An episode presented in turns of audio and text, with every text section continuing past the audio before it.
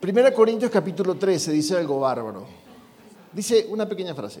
Dice, el amor nunca deja de ser.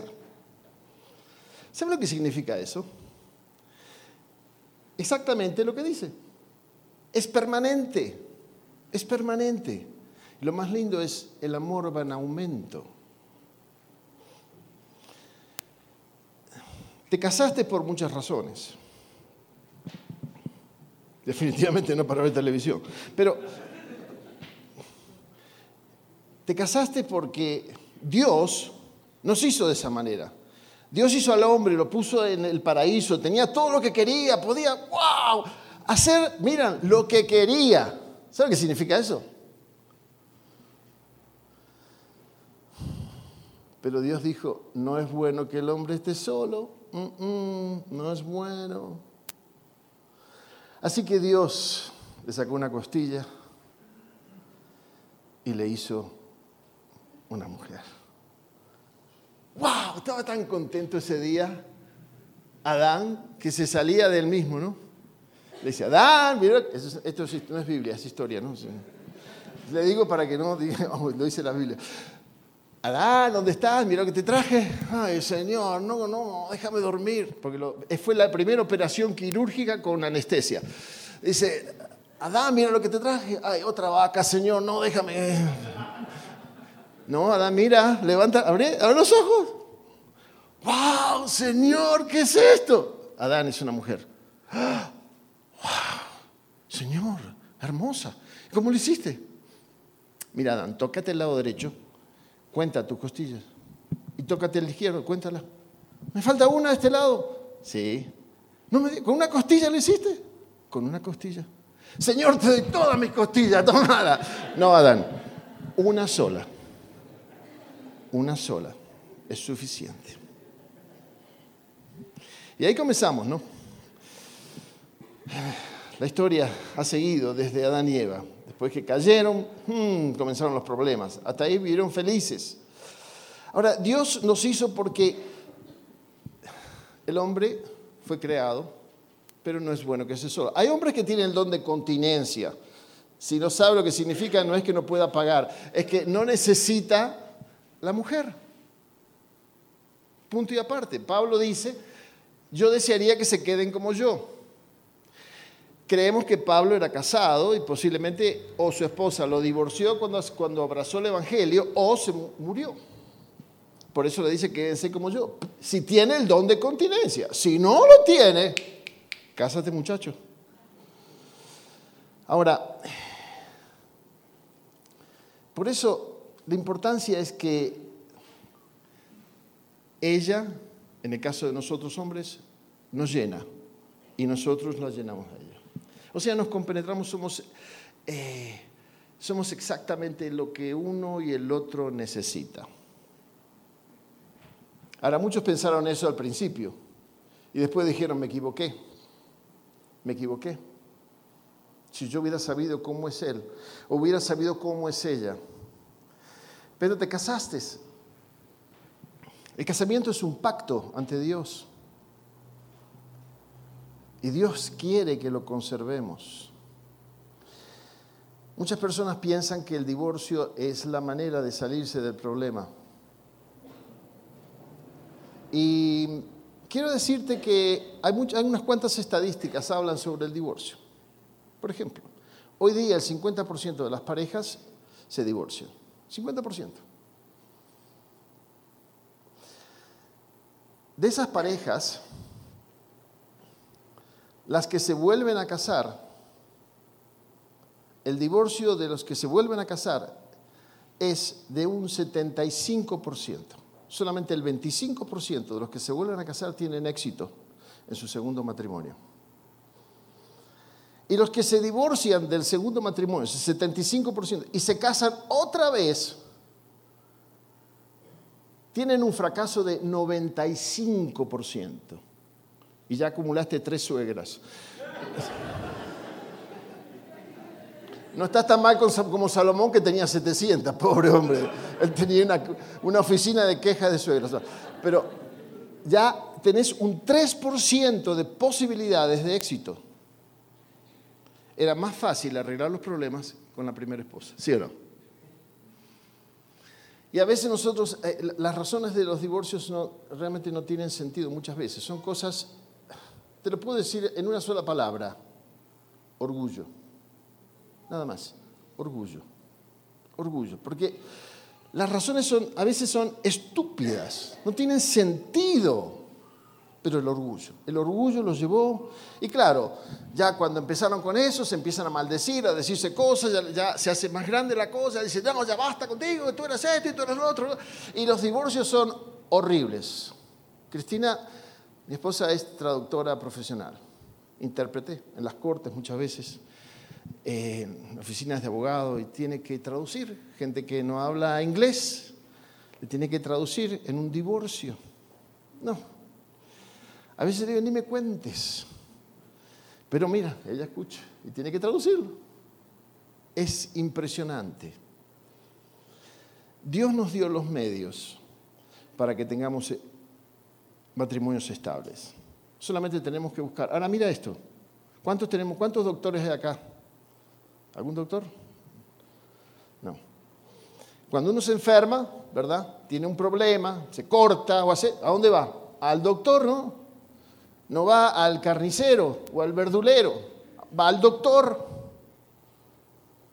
Cuando tú tienes un problema en tu matrimonio en el cual no estudiaste nada para saber sobre el matrimonio, simplemente te casaste porque sentiste que la amaba, ¿sí o no?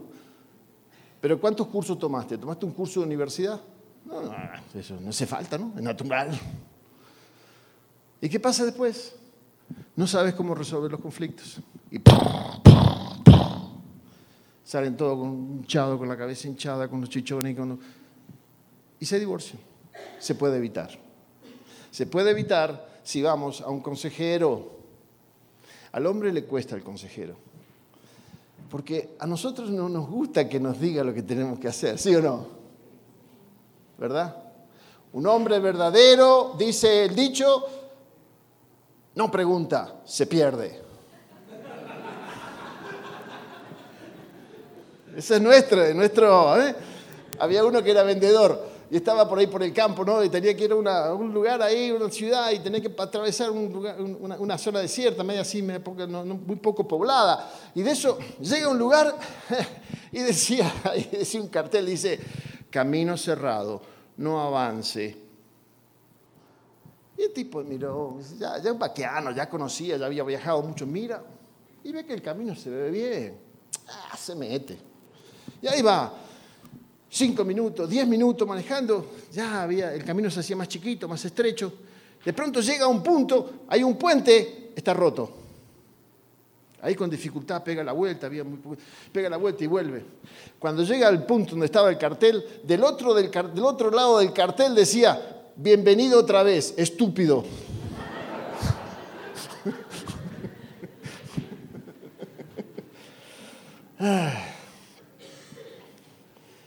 Amar, aprender a amar.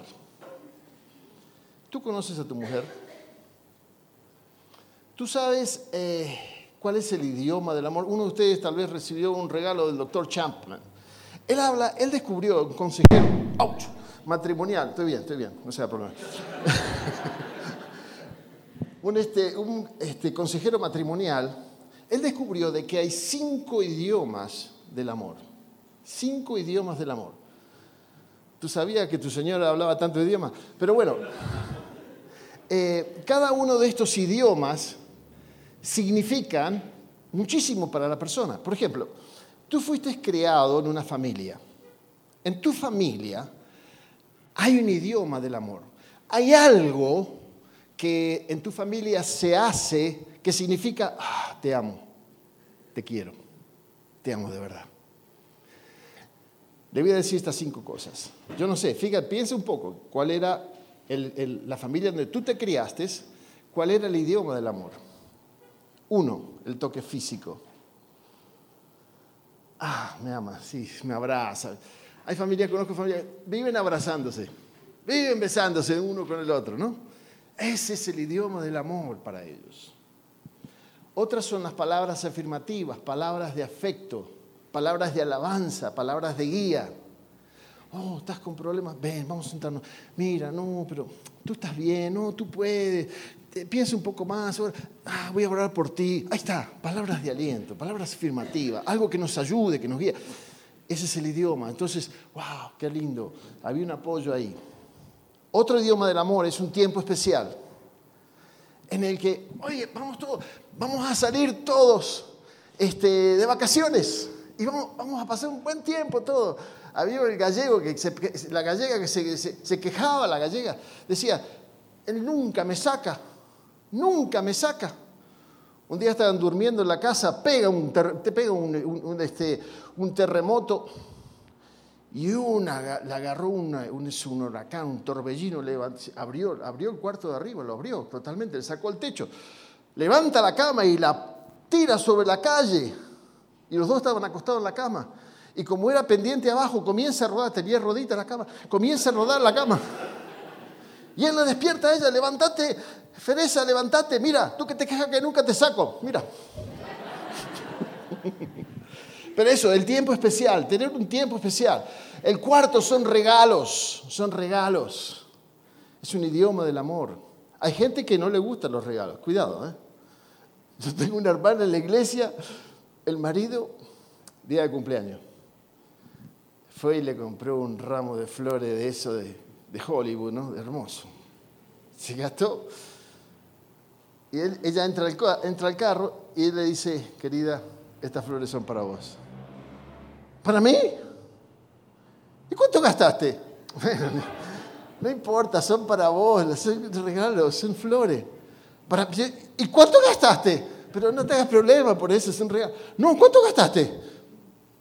Bueno, 75 dólares. ¡75 dólares por esta porquería! ¿Cómo se que va a estar 75 dólares? Pero es un regalo para vos en tu cumpleaños. No, no, no, vamos a devolverlo. Y fueron y lo devolvieron. Bueno, ella no tiene ese, idioma del amor, así que por eso cuídate. Pero para muchas mujeres tienen ese idioma. Ah, me trajiste algo. Aunque sea una flor que agarraste ahí en el patio de la, de la vecina más barato, ¿no? Le estás diciendo a ella, mira, estaba pensando en vos. Para ella es el mundo. O tal vez para él, querido, mira, te compré el carro que querías.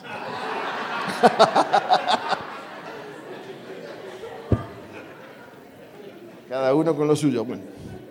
Y el último es el servicio. Es el servicio el hacer algo por el otro. Una pareja eh, eh, fueron, al, fueron, al, consejero porque él se quejaba. Ella decía, él no me ama, él nunca me él no me ama. Y ella decía, ¿cómo que no te amo? Sí, yo te amo. No, tú no me amas, tú nunca me amas. Y entonces este, dice, pero ¿cómo no? Le, le pregunta, pero usted no ama a su mujer. ¿Cómo que no la amo? Mire, yo trabajo de sol a sol, vengo cansado, trabajo para poder proveer a la familia, para poder poner el pan en la casa, para vestir a todo el mundo, este, para pagar las cuotas del carro. Mire, yo, yo la amo a mi mujer. Y ella le dice, tú nunca pasas un tiempo especial conmigo, por eso no me amas. ¿Se dan cuenta? Él estaba haciendo, ejecutando su idioma, de amor, hablándole a ella en su idioma. Ella no entendía. Porque el idioma de ella era un tiempo especial. ¿Se dan cuenta? Ok. Vamos a hacer un pequeño ejercicio. ¿Cuál es tu idioma del amor? Cinco. Dije cinco. A ver si lo recordamos. Uno, el toque físico. Dos, palabras afirmativas. Tres, tiempo especial. Cuatro, regalos. Cinco, servicio. Vamos a ver, ¿cuál es el tuyo? A ver, ¿quién se atreve? ¿Están conmigo o estoy solo? Vamos. A ver. Sí, allá. ¿Cuál es? ¿Cómo? No escuché. ¿El toque?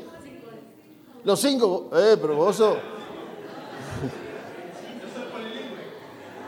Vos sos, vos sí, politeísta. No, pero uno, uno, pero uno que, ok, yo sé, a todos les gusta todo, pero por lo menos el que es más fuerte, ¿me entiendes? Ok, perfecto, vamos a aclarar. ¿Qué es más fuerte? A ver, sí, ¿quién levantó?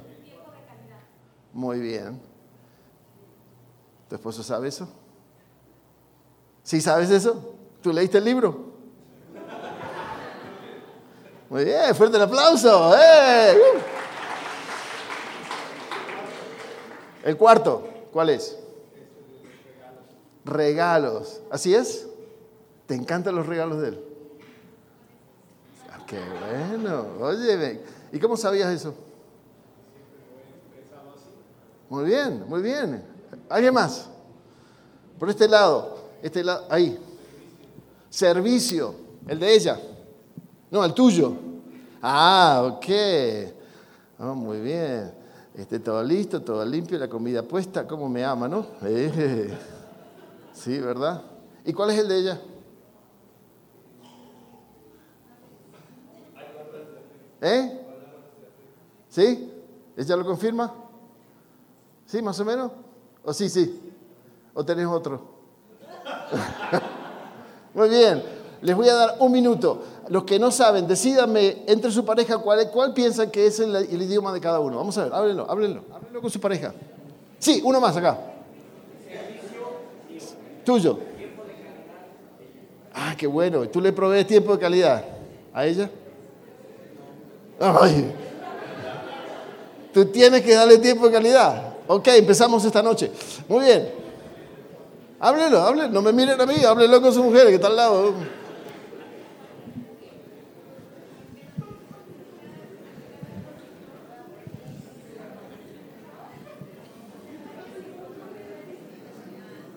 Mire, es muy fácil. Lo que su mujer se queja que usted no hace, ese es el idioma de ella. ¿Eh? Que lo que su mujer se queja de lo que usted no hace, ese es el idioma de su mujer.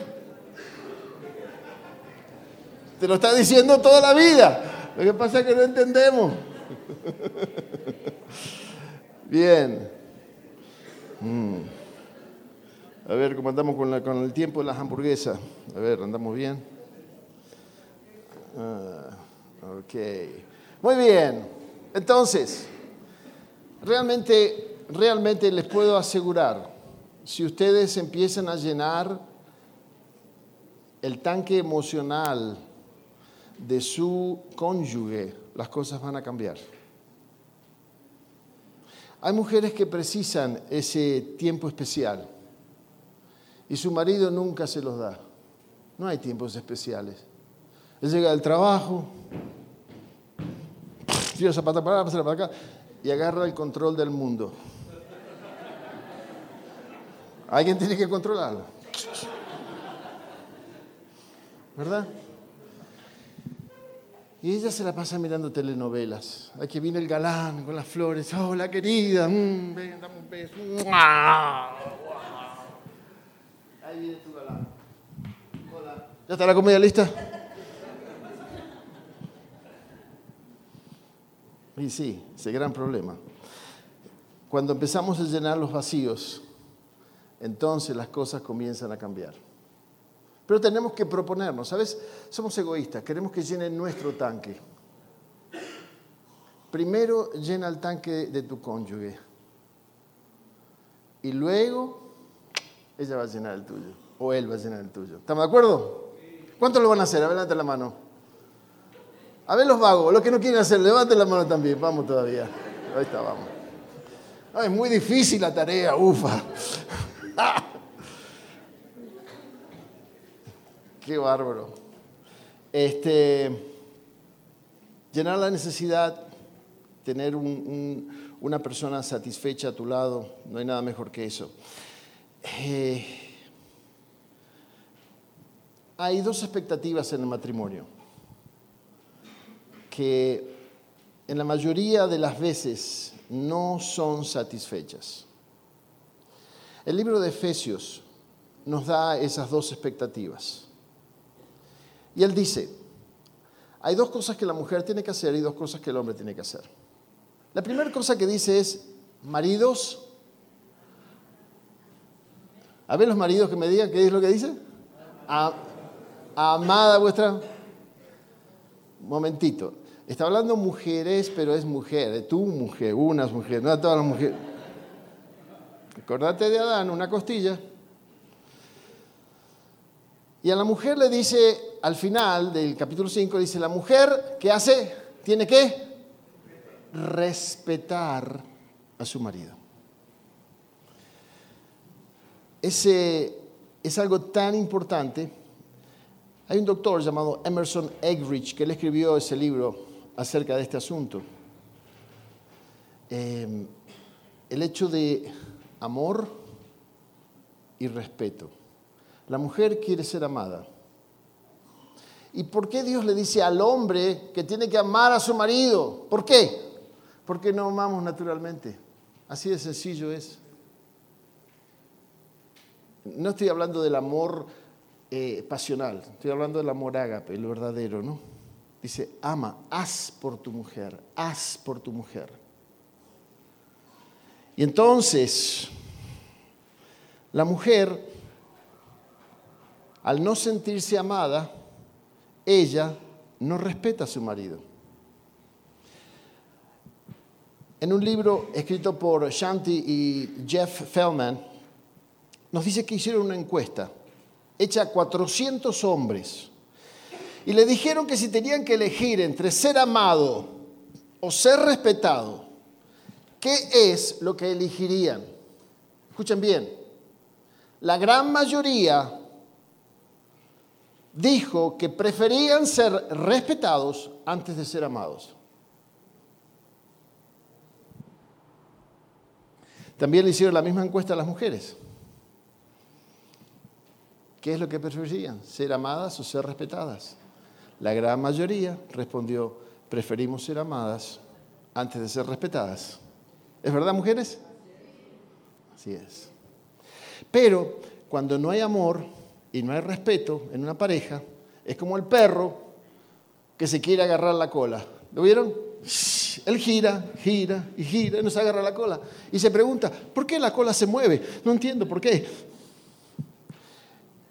El libro de Proverbios dice algo muy interesante. Él dice, así como está lejos el oriente del occidente, Dios hizo apartar de nosotros nuestros pecados. ¿Alguna vez podemos llegar a la oriente? ¿Dónde estamos ahora? ¿Estamos en el este o en el oeste? A ver. Nadie sabe dónde estamos. Bueno, muchachos, estamos en México, ¿ok? Esa, sí la sabemos segura, ¿ok? Estamos en México, ok. El problema es que estamos en el centro, ni para acá ni para allá, ¿no? Muy bien, bueno, ok, está bien, le voy a dar esa. Si estamos ahora aquí en Querétaro, ¿estamos en Querétaro? Querétaro. Si queremos ir al... Che, tengo una musiquita, ¿ese es el funeral? ¿Significa que ya? Caputo. Ok, porque está la musiquita. Yo la escucho, ¿no? Ok, good. ¿Cuánto tiempo? Dos minutos. Ok, si yo quiero ir al oeste, ¿cuál es la ciudad eh, al oeste? Pero estamos en México, vamos. ¿Cuántos de ustedes fallaron geografía? Levantar, no, levantar la mano. ok, vamos a las aguas del Pacífico, ¿va? ¿verdad? Por, por lo menos está el Pacífico. ¿Y dónde queda el oeste? ¿Llegamos al oeste? No, el oeste sigue estando delante nuestro. Nunca vas a llegar al oeste, porque siempre el oeste está delante tuyo. Así es exactamente lo mismo. Precisamos entender de que Dios, Dios, desea que amemos a nuestra esposa. Y maridos, Maridos, tengan esto en cuenta, pero mujeres, respeten a su marido. El tiempo me ha corrido, las hamburguesas están listas, pero vamos a la segunda sección. Vamos a charlar un poquitito más. ¿Y a cuánto les interesaría saber cómo resolver conflictos? Ok, mucho. Yo pero no pensé que tenían conflicto ustedes. ¿Y la culpa de quién es? De Adán y Eva. No, hoy, hoy dormís en el sillón de afuera. ahí le pifiaste, ¿no? Como, enseguida, enseguida apuntaste con el dedo. ¡Wow! de todas maneras, vamos a ver eso. Eh, y tenemos 10 reglas de cómo tener una buena pelea. 10 reglas. Oigan, ¿cuánto le gusta el box a los muchachos? ¿Le gusta el box? algunas mujeres también, me visto mujer boxeadora, ¿no? Esas no lavan los platos en la casa, te aseguro. Este, Eh, hay reglas. Primeramente, no se pueden golpes bajos, debajo de la cintura no pueden haber golpes. ¿Sí o no? Y cuando ustedes discuten se la pasan dando golpes bajos. Pero bueno, esa es otra historia. Vamos a orar. Padre, gracias por este tiempo que nos permite compartir principios, hablar acerca de algo tan importante que tú creaste, que es, es el matrimonio, que es la familia. Señor, bendice a cada uno. Tú conoces cada situación. Tú sabes lo que, lo que hay que cambiar. Ayúdalos a cada uno para que puedan mejorar su matrimonio, tener un matrimonio funcional para tu gloria. Por Cristo Jesús oramos. Amén.